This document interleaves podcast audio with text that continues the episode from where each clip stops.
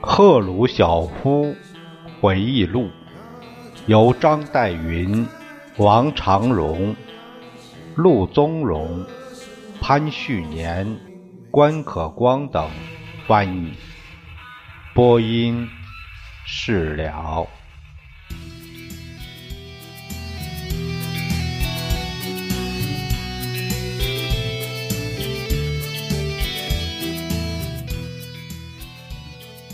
上一节我们读到赫鲁晓夫代表团访问南斯拉夫，呃，想缓和和南斯拉夫的这两国之间的关系。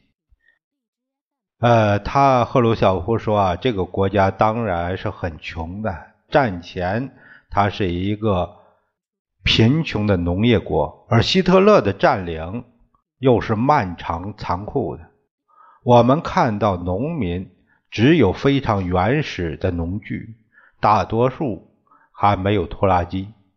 他们的落后是可以理解的。尽管资本主义国家假惺惺地给予援助，南斯拉夫还是个处境孤立、遭受破坏的国家。下面有一个注解说，资本主义西方有一段时间因为怀疑铁托同斯大林争吵的真实程度，非常不愿意给铁托援助。西方后来给了大量援助，并非如赫鲁晓夫所说的，哎，是要吞并南斯拉夫，而无疑是要他在苏联集团以外保持民族独立。呃，赫鲁晓夫接着回忆说：“我记得同福克曼诺维奇就是泰波的谈话，他给我的印象是开诚布公和真诚流露。尽管他强烈的直言责备我们，我还是喜欢他。当然，他讲话时这样冲动的忘乎所以，我想是大可不必的。”他告诉我们，他怎样到美国去谈判一项信用贷款。我们那时正面临着非常严重的困难。他解释道：“我们收成不好，遭受饥荒的威胁。我国同苏联的紧张关系达到了顶点。美国人知道我们的处境是何等的危机，想利用我们的困难。他们企图把最不公平、最束缚我们手脚的条件强加给我们。”作为贷款的条件来交换，我他们认为我们只能接受这些条件，别无选择的余地。他们的条件清楚的带有政治性质，目的是要使南斯拉夫背离社会主义道路，强迫我们走向资本主义。我告诉他们，我们宁死也不愿接受这种条件。我愤然离开会场，把门砰的关上。我在那里又待了几天，以便给美国人一个机会重开谈判。他们怕把我们逼得太紧，不得不做出让步。他们知道，如果我们怒冲冲回去，他们就会失去把南斯拉夫撬离社会主义阵营的一切希望。他们的主要目标就是要阻止我们同苏联和解，或者用他们的话讲，是为了保护我们，以免我们不得不向斯大林投降。他们想要鼓励社会主义世界的分裂，从而加固他们自己的帝国主义阵营。我喜欢人家能这样透彻地表达阶级仇恨。但当福克诺曼维奇泰波以尖锐之词针对我时，我又确乎感到讨厌。这个啊，这个其实是好理解的，呃，其实每个人都可以理解这一点。针对别人的时候，没感到自己的刺痛，都是这样。我在一次会上说，如果你们要想使你们同某个国家的紧张关系进一步恶化，担任这个差事最合适的就是泰波同志。铁托看了我一眼，然后哈哈大笑起来。后来，福克曼诺维奇泰波同我相处的很好，我非常尊敬他。他的暴躁的脾气是出于对工人阶级的仇敌的愤慨。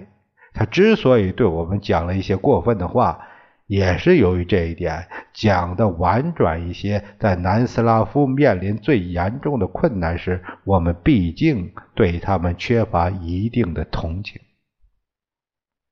下面有个注释，他说道。谈判的气氛是非常紧张的，常常濒于破裂。赫鲁晓夫决心要在苏联和南斯拉夫两个共产党之间重建亲密的关系。一句话，就是要使南斯拉夫再度加到铁板一块的共产主义集团中来去。铁托则绝不愿意这样，他只希望同苏联恢复两个独立国家之间的那种政府关系。而这也正是后来实际出现的情况。福克曼诺维奇泰波长期以来一直担任南斯拉夫工会组织的领导人，是个老游击队员。他过去和现在都是一个非常正直坦率的人。在赫鲁晓夫访问之际，他完全丢开了外交辞令，直率地说出了人们的心里话。所以说呢。相当于给赫鲁晓夫骂了一顿。出访南斯拉夫结束之时，我们发表了一个联合公报。这个宣言仅仅是个起点。铁托坚持要我们做出保证，承认完全不干涉别国别党内政的原则，尊重每个国家有不受外来压力行使自己主权的权利。我们同意这一点，真诚的相信相互关系应当建住在相互信任的基础上。联合公报提出了一些本应避免的问题，但大多数粗糙之点已被磨光了。当然，这种和解仅仅是个开端。经过如此长期的对立，要恢复友好关系，仅仅坐在一张桌子边一边喝喝酒是不够的，在这方面还要许多事要做。我们一回到莫斯科，就做了关于同南斯拉夫人会谈经过情况的报告。我们说，看来南斯拉夫是坚持走社会主义道路的国家，人民和党都坚持着马列主义的信念。为了表示我们的让步，为了打下基础，以便同他们进一步开展经济合作，我们在莫斯科决定勾销他们欠我们的大量债务。接着，南斯拉夫要求我们贷款，我忘记了多少，但总是有个可观的数目。他们要用这笔钱建造一座钢铁厂，我们同意了他们的要求，条件是。我们以建设和装备这个工厂所需的机器来提供这笔贷款。铁托一直是个优秀的共产党人和坚持原则的人，可是，在我们同他的关系开始改善前，南斯拉夫主要是同美国、英国、其他西方国家的企业进行贸易，以换取贷款。甚至流传着这样的谣言，说有条约禁止南斯拉夫同苏联贸易。事实上，这是捏造的，是在苏联的许多对南斯拉夫心怀恶意的人散播的。南斯拉夫并没有同西方签订这种条约，但在另一方面，帝国主义绝不仅仅因为喜欢南斯拉夫人而给他们送礼，这点是毫无疑问的。用贸易协定做诱饵，把我们兄弟国家一个一个偏离社会主义阵营，在当时对资本主义国家是非常有利的，在今天对他们仍然是有利的。关于这方面，我记得同戈穆尔卡同志有过一次非正式的友好的谈话，他同意我们向波兰出售谷物。我一眼看穿他的真实动机，于是直截了当地对他说：“戈穆尔卡同志。”我感到您要向我们买谷物，并非为了满足你们国内的需要。在所有社会主义国家中，除了苏联以外，波兰具有最发达的农业。不用说，你们有足够的谷物满足你们自己的需要。因此，我想你脑子里有一定有另外的念头。他凝视了我一会儿，看出我了解他，就笑着说：“ 对，赫鲁晓夫同志，你想的对，我们当然不需要谷物作为食食粮，我们需要谷物作为饲料。我们向你们买谷物来喂猪，我们的咸肉工业全靠猪。波兰人做咸肉做得很好，在美国市场上可卖得好价钱。美国人在禁止从苏联和其他社会主义国家进口的同时。”总是注意给波兰的咸肉留一条路。同样，西方同南斯拉夫也一直在进行着一些特殊的交易。南斯拉夫同西方的贸易量使苏联自然而然产生一股对南斯拉夫的不满情绪。这种不满情绪，与与其说，是基于意识形态，还不如说是出于嫉妒心理。比如说，从美国能买进口机器设备，对我们是有利的，但美国人不卖给我们，美国人就是卖给南斯拉夫。可是我不明白，我们为什么要把对美国人的愤怒发泄到南斯拉夫人身上呢？他们不过是利用了一个机会，而我们自己也很希望有这种机会，所以我看不出有任何理由要对南斯拉夫发怒。南斯拉夫在外交政策上。总采取一种特殊的独立立场，特别是在对付帝国主义国家的敌对势力时更是如此。南斯拉夫总是小心翼翼地不使自己加入这个或那个集团。他们的这一政策同我们的外交政策不是处处相容的，有时我们之间会产生冲突。南斯拉夫拒绝参加华沙条约，因为他们同西方有特殊的商业关系。即使在1955年我们之间关系开始得到改善以后，南斯拉夫的拒绝加入仍在我们之间留下一个没有扑灭的火星。当然，南斯拉夫拒绝签署华沙条约的另一个理由是他们同保加利亚存在边界争议。1956年匈牙利事件后，我们和南斯拉夫的关系又紧张起来。我们放弃了一些我们已采取的旨在改善我们同南斯拉夫之间关系的措施，例如，我们暂时中断了提供贷款的协议。但是，我们没有理由使两国关系再出现一次破裂。所以，铁托和我通过在布加勒斯特的一次特别会晤解决了这次纠纷。联系到这方面的问题，再看看南斯拉夫在1957年和1960年两次重要的各国党的代表会议上的立场。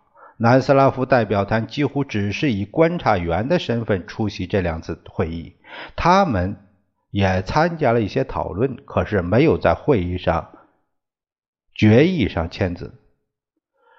我不否认他们的态度那时曾使我十分生气。下面有个注解，就“生气”这个词对赫鲁晓夫因为铁托拒绝参加1957年到1960年两次在莫斯科召开的各国共产党大会而对铁托产生看法来讲，仅仅是个温和的提法。他当时大为震怒，而且后来曾因此而对南斯拉夫施加了巨大的压力。这个生气还还说的还还是还是很很客气的。赫鲁晓夫接着回忆说：“我不明白他们为什么这样自行其事，可是我们对此也没什么办法。显然，南斯拉夫同志不愿意承担任何签字的，呃，党应承担的相互的义务。我认为他们拒绝承担义务是个错误。”但是我现在至少能够懂得他们的理由。铁托有次同我讲话时说：“你肯定会同意，如果我们要保持同任何集团都不结盟，我们就不能在会议的决议上签字。”南斯拉夫想成为新兴的国家的代言人。这些新兴国家刚从殖民主义统治下解放出来，他们发现自己处于社会主义和资本主义两个世界之间。南斯拉夫过去和现在都完全有权利采取这种立场，因此，尽管他们拒绝和我们更加紧密地联系起来，我们还是应该能够同他们保持关系的。但是多年来，南斯拉夫共产党的这一超然的政策，一直是关系未能进一步发展的一个障碍。在我们五五年南斯拉夫之行之后，我们邀请由铁托同志率领的一个南斯拉夫代表团访问苏联。他不止一次来此访问，因此对我们国家也相当熟悉。有一次，我们请他来克里米亚，呃，度几天假，并一同打猎。当然了。好几个世纪以来，狩猎一直是两三个不同国家的领导人聚在一起讨论相互感兴趣的重要问题的机会。我和铁托一同打猎时，讨论的气氛是热情而友好的。南斯拉夫人邀请我们对他们国家进行回访，我去了好几次。这些访问使我有机会亲眼看到南斯拉夫在经济方面。采取的许多新的不寻常的措施，整个世界都知道，南斯拉夫自称发现了有助于从资本主义向社会主义过渡的新的管理方法和经济工作程序。他们自称他们的新的组织形式更为民主，因为这些组织形式允许工人、职员、科学家更多的参加对人民经济的管理。开始，我们反对这种所谓的改革。可是我在参观南斯拉夫工厂时，我很想看看这些方法的实际运用。我想搞清这些新程序在多大程度上能适应我们苏联自己的情况。我记得有一次，南斯拉夫同志带我去参加贝尔格莱德郊区的一个拖拉机厂。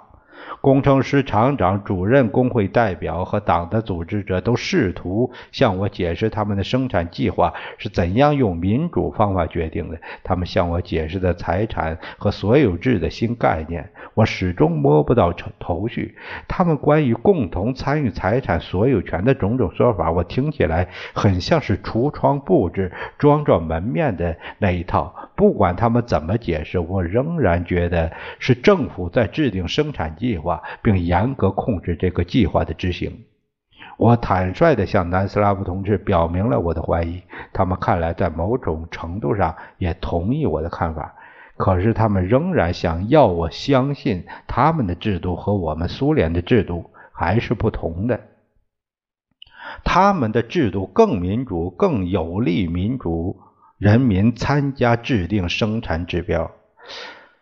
下面有个注解，这是赫鲁晓夫主要指的是当时在南斯拉夫建立起来的工人委员会。建立这种工人委员会的目的是试图实行一种新型的社会主义，让工厂、银行、企业各种机构摆脱中央计划而自行管自我管理。赫鲁晓夫初次访问南斯拉夫时，曾对这种主张嗤之以鼻。赫鲁晓夫接着回忆说：“尽管我有怀疑，但不可否认，他们的说法值得给予一定的重视。在我生活、工作、担任政府领导的整个几十年的时期内，我国经济都是集中管理的。我认为，在我们这个时代。”集中制是最好、最有效的制度。在近年，我感觉到，在集中管理依然必要的同时，让企业的工人在决定他们生产指标和工作条件时，比过去有更多的发言权，也是很重要的。虽然生产计划总是要由上面来制定，并且要由上面来监督，但是今后。定要使工人自己更积极地参与制定计划和指标，参与决定如何完成计划。换言之，我认为南斯拉夫所采取的新的组织形式，至少是有一点道理的，至少是对我国经济的管理做出有益贡献的一个开端。否认这点是没有意义的。南斯拉夫人声称，他们在创造更好的经济条件来满足人们对消费品的需求。不过，他们也有他们的问题。有一次我去南访问时，铁托向我承认，我们这儿正在对付某些不幸的事态发展。我知道，我们有些管理国家企业的人在国外资本家银行存有外汇。换一句话说，他们在盗窃我们的资金。依我看，这种弊病是铁托的经济政策的自然而然、不可避免的后果。也许现在南斯拉夫人已经解决了这个问题，或已制定了某种控制的方法。一个社会在试验某种新制度时，弊病和错误总是难免的。南斯拉夫的试验并非在所有方面都是成功的，这一点并不奇怪。但在另一方面，我们也不能一下子把南斯拉夫试验的各个方面都否定掉。我们应该冷静地调查一下情况，然后决定南斯拉夫制度中那些特点是有益的，能够适应于其他社会主义国家的经济体制。我承认。我们自己对这些问题的调查不总是冷静和客观的，有时大家互相指责，每一方都坚持认为自己找到唯一的真理。我从不认为哪一方是完全对的。妄想对真理拥有专有权总是错误的，顽固的坚持只此一家，别无分店是错误的，并且是愚蠢的。看来。南斯拉夫在农业方面走的道路是正确的。在这个问题上，我同铁托有过一次有趣的谈话。在我们同苏联关系断绝时，他说：“我们下决心不要被人家看作社会主义的叛徒。”所以，我们采取行政措施，保证集体化进行到底。严格的从数量角度讲，我们的集体化搞得很不错。但是在生产足够的农产品，以满足城市居民和工人阶级的需要方面，我们有过很大的困难。虽然如此，我们只是在坚持完成集体化以后，才开始从集体农庄向国营农场过渡。他举了一个很大的数据。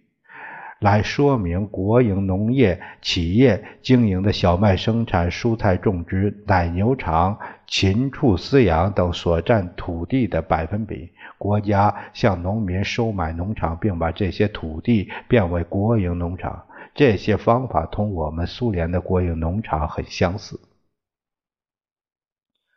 铁托同志的合作化国营农业的政策对。同我们关于如何建设社会主义观点并不矛盾，值得我们认真注意。列宁自己曾说：“农民的合作社和国营农场标志着农业发展的最先进阶段。”我认为南斯拉夫开始把集体农庄改为国营农场，是走了正确的一步。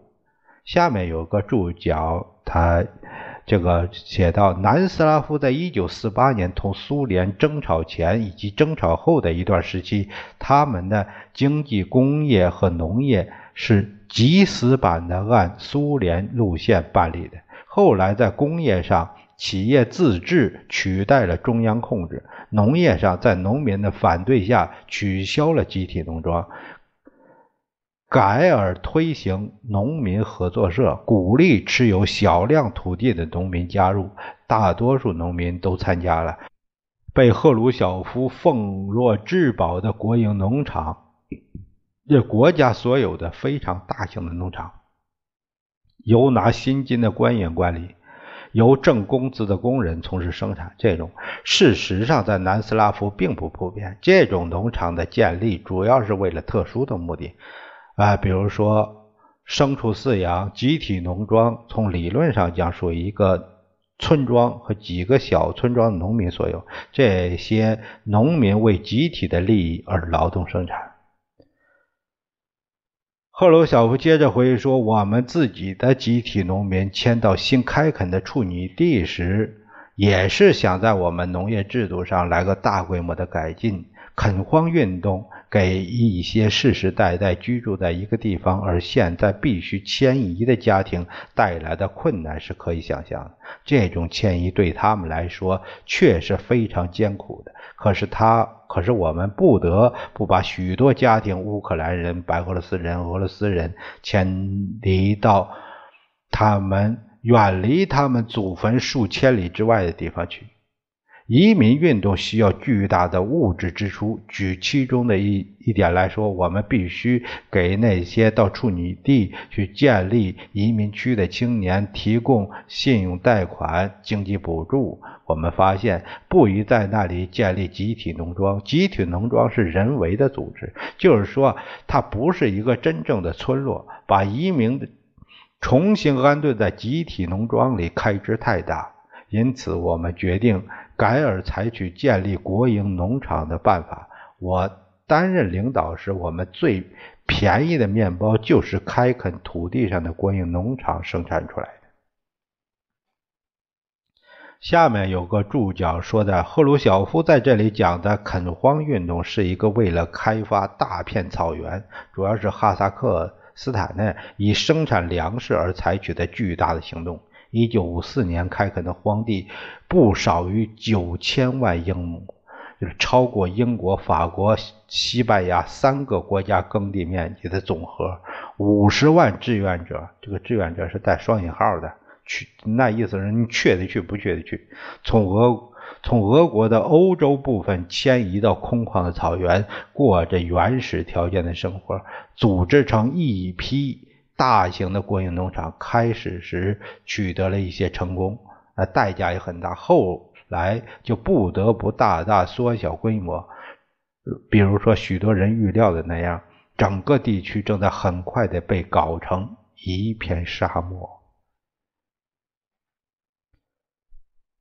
赫鲁晓夫接着回忆说：“铁托在看到合作农业比集体化。”具有更大优点的同时，也认识到了中央计划工作的重要。我对此很高兴。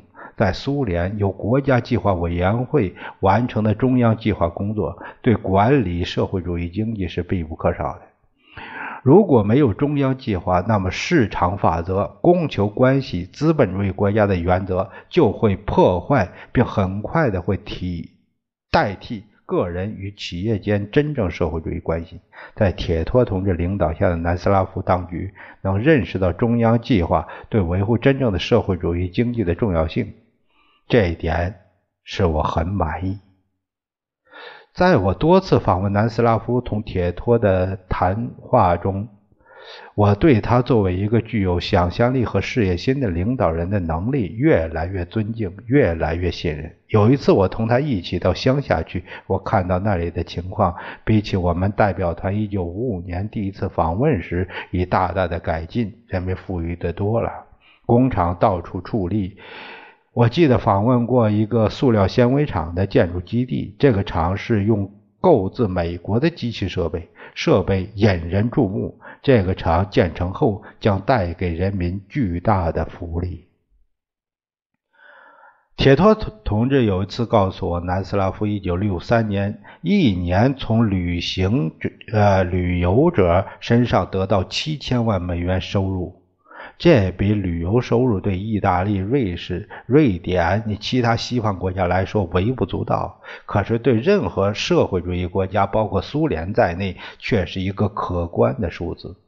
铁托告诉我，南斯拉夫正在建造旅馆和新的道路，以吸引更多的游客游览。旅游事业可以带来外贸所需的外汇。我甚至可以这样讲。我们苏联对南斯拉夫在吸引游客方面的成就是有点羡慕的。